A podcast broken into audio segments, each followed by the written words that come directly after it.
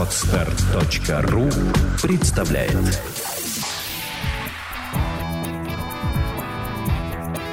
Александра и Андрей Капецки в лучшем психологическом подкасте «Психология, мифы и реальность».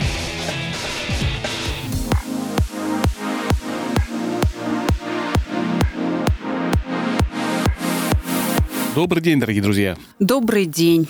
Сегодня мы поговорим о стрессе. Прошлый разговор о депрессии вроде всем понравился, кроме одного доктора.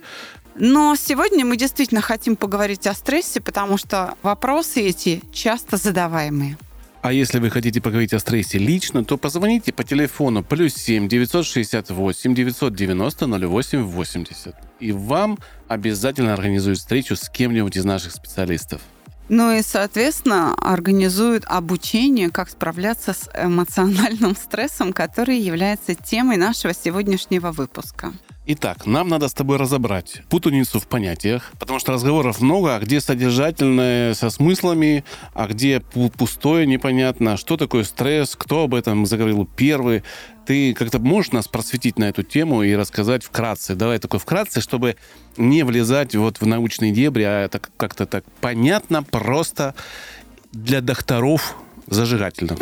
Просто, понятно, содержательно и кратко. До сих пор нет единого мнения относительно определения понятия стресс. Точка. Понятно, все, да. Отсюда и вся То есть, кто бы сейчас что ни написал по, или там не сказал по поводу стресса, он будет неправ. Да, это все еще теории, которые так до конца и не доказаны. Какая из них верна, не ясно, но ими пользуются за отсутствием других. Все. А... Поэтому э, тему стресс не пинает только ленивый. И в задушевных разговорах на кухне, на диване, в кафе, везде, где угодно, в бане. То есть мы на самом деле что, будем ловить рыбу в мутной воде? Выходит так? Но во всяком случае, те, кто ведут эти разговоры, пытаются делать именно это. И мы сейчас просто честно признаемся а, на всю аудиторию нашего подкаста о том, что до сих пор нет такого единого мнения отсюда и путаница, и профанация. Потому что ученые с этим термином не разобрались. Я предлагаю, как построить разговор. Я сейчас отвечу на вопрос, кто первым заговорил, какие есть теории стресса, да, и расскажу, как наша школа саногенного мышления определяет эмоциональный стресс. Теоретически. Да. Потому что у нас тоже нет научного да. обоснования, это только лишь наши теоретические выкладки. Нет, научное обоснование есть, но это не считается доказанным, потому что в нашей научной школе диссертации по эмоциональному стрессу не было защищено. А в мире есть? В мире есть много диссертаций. В основном они врачебные. В основном этим занимаются врачи. А, ну то есть а, занимайтесь йогой или пейте успокоительное. Вроде того. Но по борьбе со стрессом, по его природе, для чего пишут диссертации именно врачи? Для разработки лекарств, антидепрессантов, транквилизаторов, успокоительных средств я все больше убеждаюсь, что все-таки современная психология это наука статистики. То есть это изучение, осмысление, оцифрование, там, не знаю, статистика по цифрам, кто сколько, какого полу, а, это какого возраста, да, что происходит, а инструментов, которые помогают, практически нету. Кроме лекарств, да, как они считают. Вернее так, инструменты, которые помогают есть, они описываются, ну как они помогают, почему кому-то не помогло, ответов не существует. Вернее, ответ универсальный. Ну, такая у тебя личность. Вот это твоя особенность, и ты таким родился. То есть та самая мутная вода, в которой ловят рыбку, к сожалению. Итак, что такое стресс? Самое Нет, такое... давай, а прежде чем я тебе отвечу на вопрос, что такое стресс, я отвечу на предыдущий. Кто об этом заговорил первым? Да? Это был канадский врач Ганс Селье. Э, стой, давай, наверное, мы будем более точны и все-таки признаем, что первый термин в виде слова «стресс» в физиологию и психологию ввел Уолтер Кеннон в своих классических работах по универсальной реакции «бороться или бежать». Селье начал его использовать с 1946 года. И использовал, наблюдал за каким-то поведением человека. Ну, он обратил внимание на то, что э, разные больные с разными заболеваниями, в разных отделениях там и э, лечащиеся у разных медицинских специалистов тем не менее имеют идентичные жалобы. Вот так вот скажем. Неважно, перелом у тебя или, скажем, пневмония. Но жалобы идентичны. И он стал э, обобщать это, как-то осмысливать и понял, что все дело в напряжении, что человек, который испытывает боль, скажем, связанную с переломом да, костей, или человек, который испытывает э, дискомфорт, связанный с гипертермией, то есть с высокой температурой на фоне, допустим, пневмонии, они одинаково быстро утомляются, они одинаково остро э, реагируют на какое-то отклоняющееся поведение, допустим, медицинского персонала, они примерно одинаково жалуются на нарушение сна, там, на чувствительность какую-то, переходу света, тень, ну и так далее. Выяснилось, что общим каким-то набором симптомов объединены просто больные люди. Неважно, какое у них заболевание. И Ганс Селье это назвал общий адаптационный синдром. То есть когда организм пытается приспособиться к той ситуации, в которой он оказался. Вот э, к той болячке, которая с ним приключилась. И э, он совершенно точно установил, что это связано с напряжением, которое организм испытывает для того, чтобы приспособиться или ну, как-то адаптироваться к сложившимся обстоятельствам. Поэтому использовал термин э, стресс, напряжение. Стресс вот, это напряжение, да? Э, в буквальном переводе стресс это напряжение, но именно из-за этого слова, которое не точно отражает явление, и возникает вся путаница. Mm. Потому что стали уже называть любое напряжение стрессом. Это не так. Стресс, он включает определенные физиологические механизмы, которые подключают уже резервы организма, для того, чтобы, в общем, адаптироваться к тем обстоятельствам, в которых организм находится.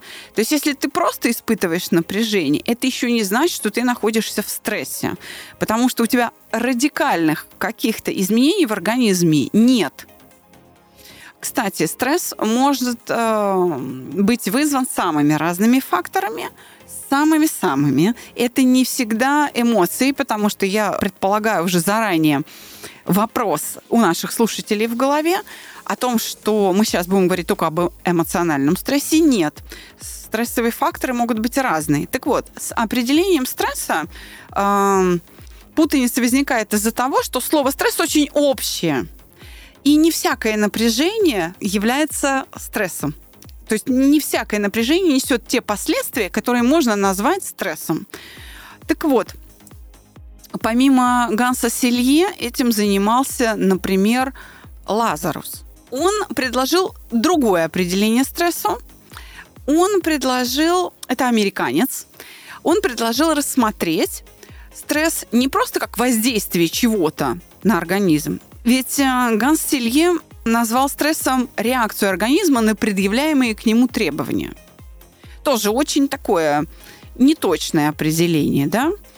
То есть любое напряжение, любое требование и любую реакцию на эти требования можно рассмотреть э, в качестве стрессовой реакции, если мы этим определением пользуемся. Увидев эту ошибку, эту неточность, Лазарус предложил что? Вопрос в том, как человек воспринимает. Если я не считаю что-то опасным, то я, ну, и не буду испытывать стресс, потому что я никак не реагирую или реагирую по-другому. То есть я легко адаптируюсь к сложившимся обстоятельствам. Или у меня, скажем, в коде ДНК э, записано, ну вот я родилась такой, с такой ДНК, что у меня очень высокий порог болевой. То есть я могу терпеть боль, да? И в этом случае боль не будет вызывать для меня стресс, потому что я спокойно к ней отношусь, к боли понимаешь, да? Или к усталости, например. Мне нужно понять, что такое предъявляемые требования к организму. Ну, например, я хочу поднять табуретку. Это требование к организму? Вот, вот отсюда и вся путаница. Очень точный вопрос. Давай зачетку 5. Видишь ли, в чем дело? И то, и другое определение правильные и неправильные, точные и не совсем. Действительно, важно не просто действие стрессора какое-то на меня, некие требования, которые отклоняются от стандартных моих обыденных ситуаций. Что-то большее, к чему я привык, да. Но еще как я воспринимаю. Лазарус был в этом очень точен. Как я это воспринимаю, эти требования. Какое значение я им придаю, как я их оцениваю, да. Как я привык с ними взаимодействовать, вот так скажем. Но теперь подошла пора ответить на твой вопрос. И здесь я хочу привести определение стресса, которое дал начальник нашей школы саногенного мышления Юрий Михайлович Орлов. Он предлагает следующую логику. Приводит в своей брошюре пример. Два спортсмена. Один дисквалифицирован за допинг и вынужден смотреть состязания со скамьи э, запасных. Да? А другой находится в стартовых колодках на беговой дорожке. Кто из них находится в состоянии стресса? Ну, тот, кто смотрит, конечно же. Он же завидует. А могут быть и оба. В моменте, когда ты уже подготовился к старту, там, скорее всего, уже голова отключена. То есть, когда ты идешь к колодкам, наверное, стресс испытываешь. Но когда ты в колодке встал, там просто уже надо сделать. Вот здесь как раз э, сливаются в этом примере все теории стресса. И Селье, и Лазарусу, и Орлов как бы мирит их, да? Действительно то, как человек воспринимает, и то, насколько он готов к бегу. Понимаешь, если тому, кто дисквалифицирован за допинг, наплевать на это, то он не будет находиться в стрессе. А если он испытывает какое-то эмоциональное состояние, с которым он не может справиться. Ну, злость, гнев, зависть. Стыд там, я не стыд, знаю, что-то. Обиду. Чувство вины, да. обиду, гнев какой-то, да? да? То тогда, да, он будет находиться в стрессе. То же самое справедливо по поводу спортсменов в колодках стартовых. Если он готов к состязанию и в состоянии пробежать эту дистанцию, то тогда он не будет испытывать стресса. А если он не готов, то он будет испытывать стресс.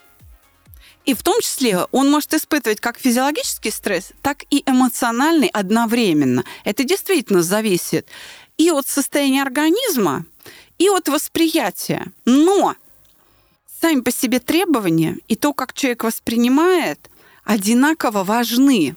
Смотри, что предложил Орлов. Стресс возникает не в тот момент, когда предъявлены требования, и не в тот момент, когда ты их воспринимаешь, а в тот момент, когда в результате восприятия ты обнаруживаешь, что имеющиеся в твоем распоряжении средства – недостаточны для вот этой адаптации, для приспособления к ситуации. Вот так э, предложил рассмотреть определение стресса Орлов. То есть он, в принципе, ввел новое понятие, что-то сравнение, да? Как совершенно перебор верно. инструментов, это же сравнение. Подойдет, не подойдет, подойдет. Да, не подойдет. совершенно верно. Он показал просто, как снять противоречие между этими двумя конкурирующими теориями стресса и получить некое более справедливое понятие стресса. Хорошо, тогда перейдем к видам стресса. Я так понимаю, что кроме эмоционального, вот уже ты сказал, есть физиологический стресс. А еще какие бывают виды стресса? Видов стресса на самом деле много. Например, биохимический стресс. Это если ты инфицирован гриппом, не знаю, у тебя бактериальное поражение, там, ангина – еще что-то такое. Когда прививку делают, это биохимический стресс. Или бактериологический стресс, я не знаю, как точнее сказать. Тут врачи меня поправят, э, им лучше известно, да. Понятно, на этом основаны вакцинация, прививки и вообще выработка устойчивости к возбудителям всевозможным, к разным заболеваниям инфекционного характера. Дальше. Болевой стресс. Ну, совершенно очевидно, э, когда речь идет просто о переживании боли. Это то, что, на что наш организм способен благодаря болевым рецепторам. Правда? Да? Например, голодовой стресс или там пищевой стресс. Голодовой, когда ты не можешь покушать, правда? Удовлетворить свою пищевую потребность. Или когда резко меняется питание.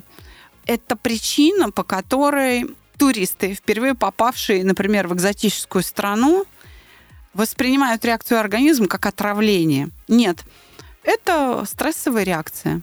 Просто у организма нет ферментов, чтобы переварить эти экзотические фрукты или такую острую пищу там, не знаю, морских гадов, потому что ты их никогда не ел. Это стрессовая реакция. Для организма это не пища, а отравление, и он выплевывает, он эвакуирует ну, как бы эту биомассу, да, просто из себя, потому что для организма это стресс. Научение пищеварению этих продуктов не произошло. Это не значит, что вам плохую пищу приготовили, некачественную. Это значит, что ваш организм не умеет с этой пищей взаимодействовать. Вот и все. А фобия это тоже выходит стресс? К этому мы сейчас подойдем. Есть, например, стресс температурный, mm. когда тебя подвергают холоду или, наоборот, жаре. Температурный стресс где может возникать? Ну, при перелетах из холодного в жаркое. Да, или когда ты из, просто идешь в баню, к примеру. Да, и потом э, вы выходишь и прыгаешь в снежок. Например, да. Вот два вида стресса температурных. Горячо, ну, обли- Обливание холодной водой. Там. Совершенно верно. При этом, смотри, результатом того, что организм не справляется с температурным стрессом, не сам стресс, а результатом того, что организм с этим стрессом не справляется, может быть тепловой удар или обморожение, к примеру. Идем дальше. Стресс может быть таким, э, я его назову функциональным, да? Один человек быстро устает, а другой нет. Смотри, ты можешь пробежать 42 километра марафонскую дистанцию? Нет, не могу, но мне кажется, это физиологически, ну, то есть э, это мышцы. Да, совершенно верно. Вот утомление может быть, э, или переутомление, может быть результатом вот такого стресса. На самом деле боль в мышцах, усталость, там, слабость – это результат э, стрессовой нагрузки на наш организм. Но без этого, без этой стрессовой нагрузки не будет укрепляться организм, не будет укрепляться мышечная ткань. Смотри, именно благодаря устойчивости к утомлению марафонцы пробегают 42 километра. То есть они устают позднее гораздо, чем мы с тобой. Тренировка – это контролируемый стресс. Да, да, и так далее. Стресс может быть, конечно, и интеллектуальным, когда ты просто в какой-то момент перестаешь понимать и воспринимать информацию, правда? А может быть и эмоциональным. Вот давай теперь немножко разберемся с эмоциональным стрессом. Если определение Орлова верно, и мы решили им пользоваться, то в какой момент возникает эмоциональный стресс? Напоминаю определение.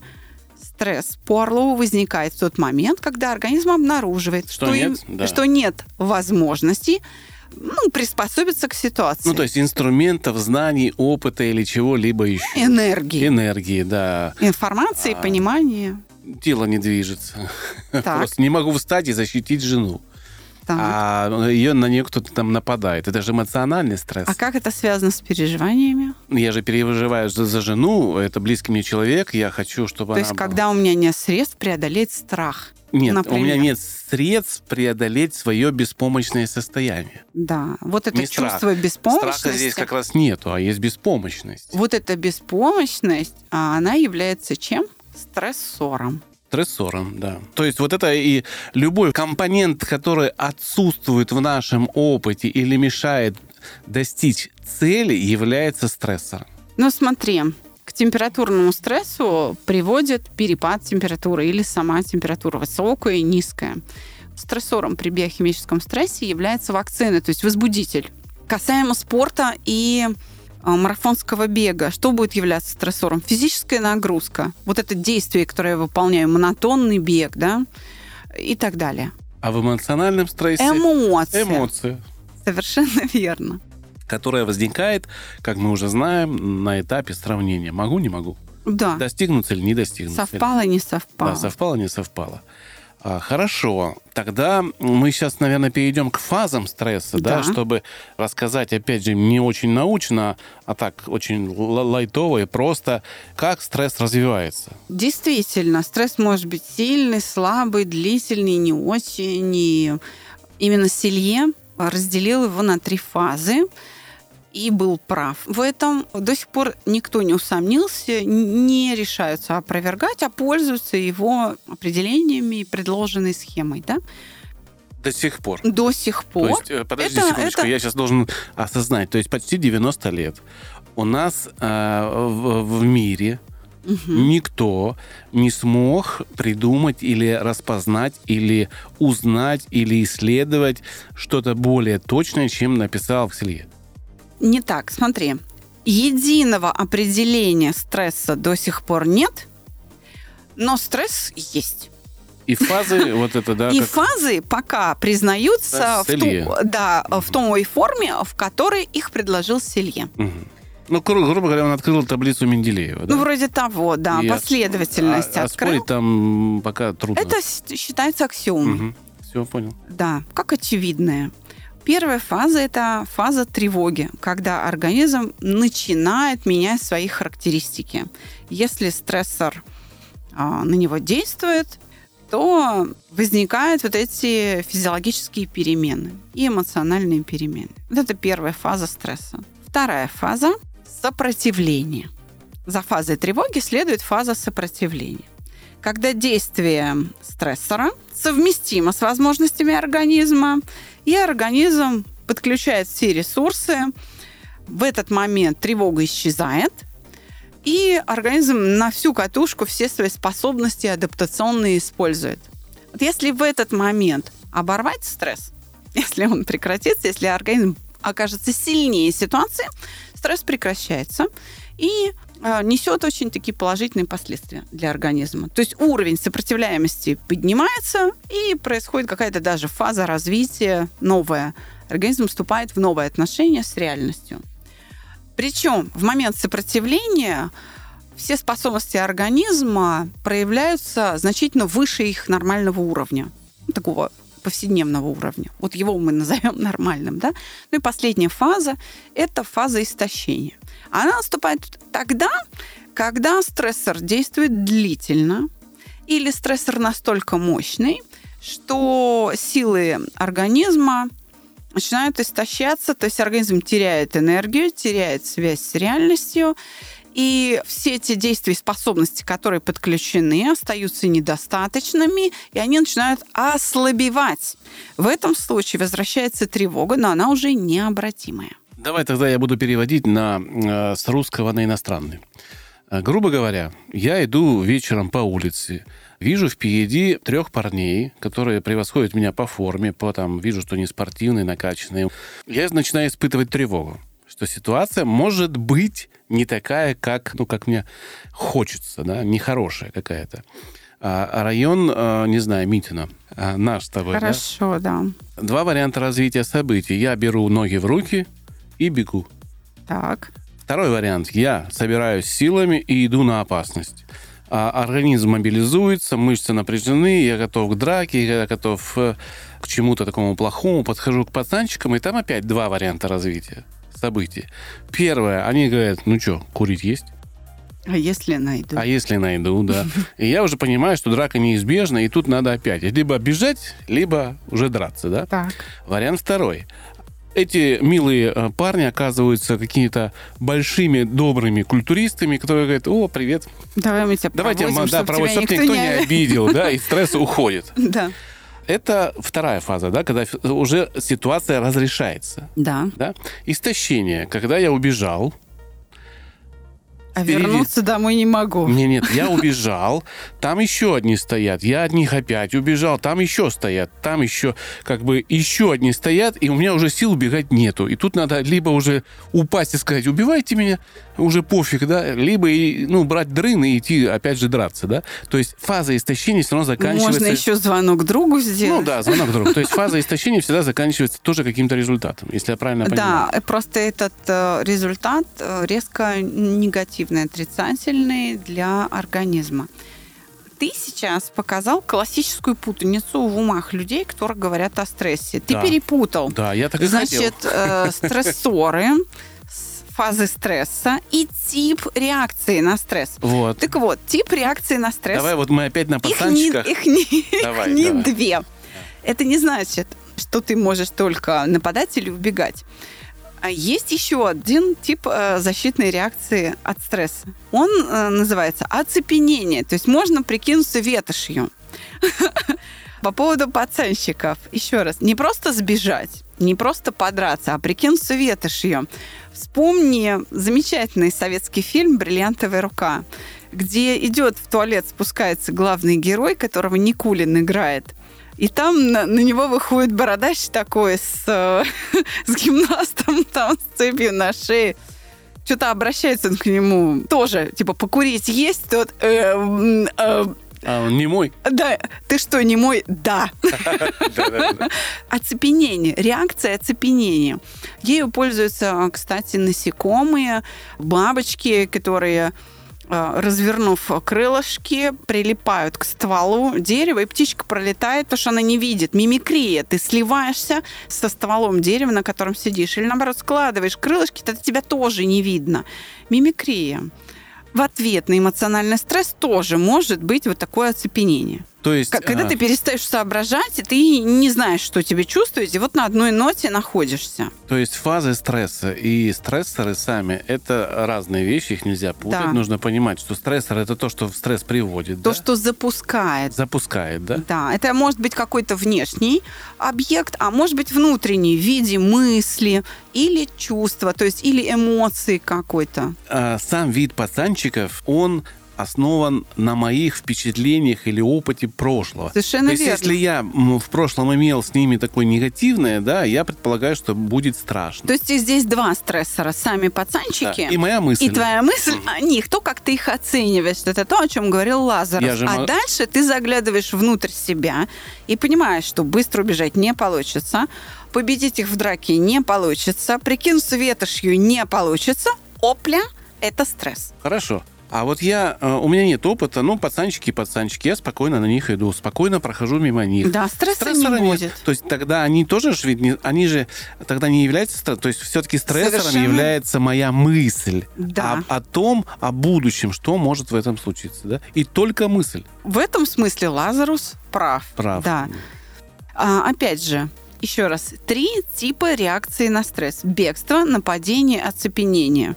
Они одинаково эффективны. А, можно так деру дать, что, что это снимет твой стресс, потому что ты убежал, очнулся где-то, где ты находишься в полной безопасности. А когда вот. я испытываю, допустим, Или ты победил. Мгм.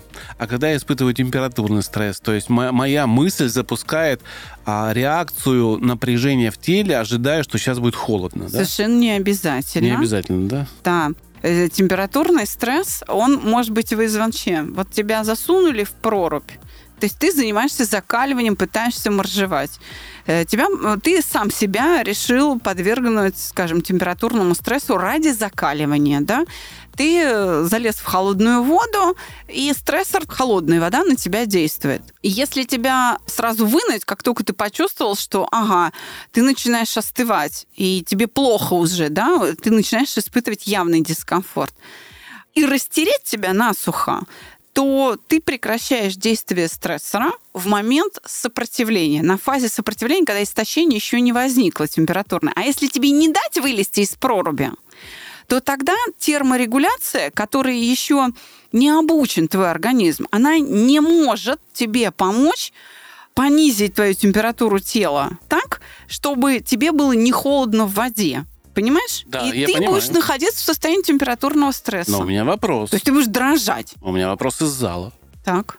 А зал спрашивает, а если я еще и боюсь, тогда возникает и эмоциональный, эмоциональный стресс. стресс, То есть да. тогда у нас включается... А если мне в этот момент еще и прививку сделать, будет еще биологический Да, стресс. биохимический. Да? Биохимический Да. стресс, да? А если, не знаю, что еще сделать там... То есть может возникнуть несколько стрессов сразу? Да, если тебя еще там ножом пырнуть, будет еще и болевой И стресс. болевой там, стресс. Да. То есть ногу могу сломать, подскользнуться, да? Ну, упасть что-нибудь в воду. такое, да, ушибиться там, что-нибудь такое. И они все протекают по-разному. И, и прекращаются Да, по-разному. У просто всех- будет Мгм. либо много разных стрессоров на тебя действует, либо какой-то один. Вот так. А если вот эти стрессоры действуют в таком большом количестве, то мы можем вы- вывалиться вообще в... То это вообще может быть несовместимо ну, с жизнью. жизнью. Да, организм в аварийном порядке может взять тебя и убить. Ну, то есть и умереть, чтобы с этим справиться, потому что он видит только единственный выход. Хорошо. Отключить все системы и умереть. Тогда у меня возникает последний вопрос на сегодня. Вопрос от меня, не из зала. А, так стресс несет пользу или это все-таки вред чистой Ой, воды? давай еще одну пятерку заработал, давай зачетку. Где расписаться? Действительно, мы уже поняли, что стресс – это такой неспецифический ответ. организма на то, когда он обнаруживает, что имеющиеся в его распоряжении средства недостаточны для адаптации или там, для приспособления к возникшим обстоятельствам внешним или внутренним, если мы говорим об эмоциях или там, не знаю, инфицировании. Давайте я верну к фазам стресса. Если стресс прервать в фазе сопротивления, то в момент мобилизации организма ты выходишь победителем ситуации и тем самым повышаешь свою устойчивость к данному виду стресса, к данному стрессору. Поэтому марафонцы становятся марафонцами не сразу, а сначала пробегая 5 километров, 8, 10, 12, 21, а потом 42 уже тоже ерунда, и они уходят в ультрамарафоны 65, 70 километров, а потом и в суточный бег. Ну, это кому интересно. И так далее. Понятно? Если ты на фазе сопротивления прерываешь стресс, он несет пользу. То же самое с закаливанием. Я уже про прорубь тебе говорила. То же самое с эмоциями. Если ты преодолел ситуацию в момент, когда у тебя все душевные силы на подъеме, то тогда ты будешь становиться все более и более устойчив к этому виду переживания. То бишь без тренировки стресс преодолеть практически невозможно. Отсутствие стресса ведет организм к гибели. Переживания это, это и есть вот наши постоянные ежедневные переживания, это да. и есть постоянная тренировка, да, Совершенно устойчивости верно. к стрессу и как мы к ее эмоциональному да, стрессу. да, и как мы проходим эти фазы, как мы насколько мы выходим победители в ежедневной вот этой борьбе мелкой с продавщицами, с кондукторами, с близкими, с, близкими, с начальством, с, начальством, самим собой. С, самим собой. Тем самым мы себя тренируем. И мы на этом пути те, кто могут вам помочь в тренировке как фитнес-зал, да, по идее? Именно этим мы и занимаемся. Но нужно понимать, что эмоциональная устойчивость, эмоциональная стрессоустойчивость очень сильно связана и с физиологической какой-то устойчивостью. То есть к эмоциональному стрессу более устойчивы люди тренированные. Те, которые занимаются, подвергают себя усталости в спортзале или просто на рабочем месте.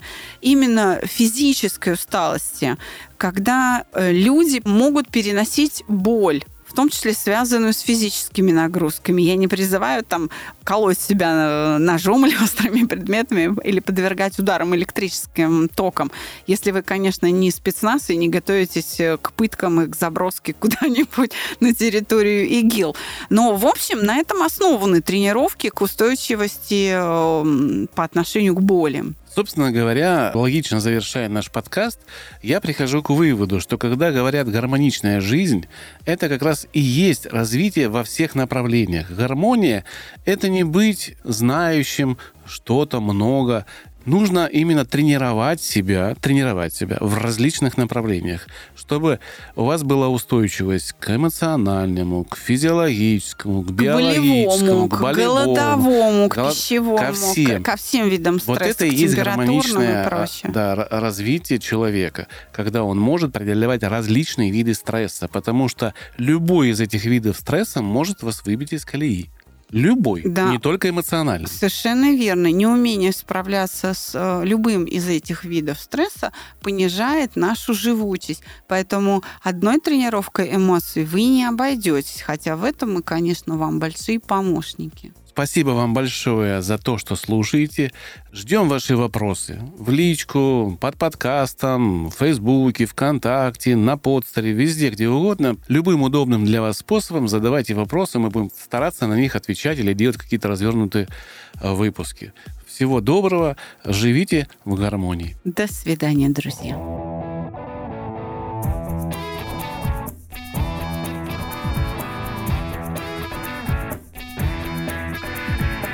Психология, мифы и реальность. Слушайте каждый понедельник и четверг.